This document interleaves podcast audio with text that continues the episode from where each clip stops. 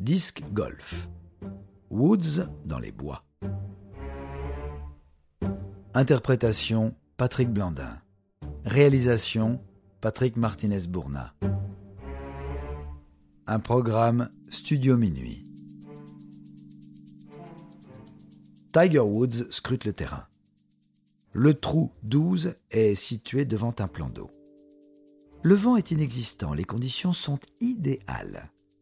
Le champion se concentre, la victoire lui tend les bras. L'Américain se rapproche de son caddie, cette fois il ne choisit pas un club mais récupère un disque.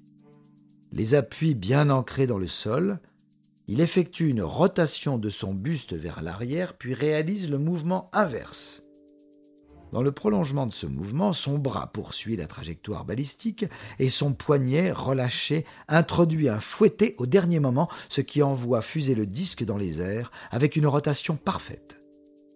Après une belle courbe, le projectile termine sa course dans le panier dressé sur le green, les chaînes métalliques faisant des cliquetis sous les hurrahs de la foule. Certes, cette scène n'a jamais existé, pourtant, elle n'est pas impossible. Puisque le disc golf est un sport des plus répandus, créé aux États-Unis au milieu du XXe siècle et comptant aujourd'hui près d'un demi-million de pratiquants réguliers.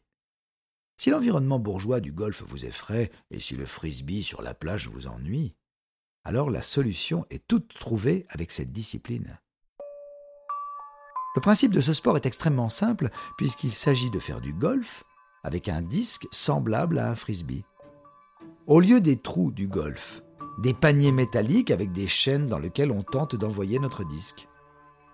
Le reste du fonctionnement est identique à celui du golf, avec un nombre de trous par parcours, un nombre de tentatives prévues et ainsi de suite.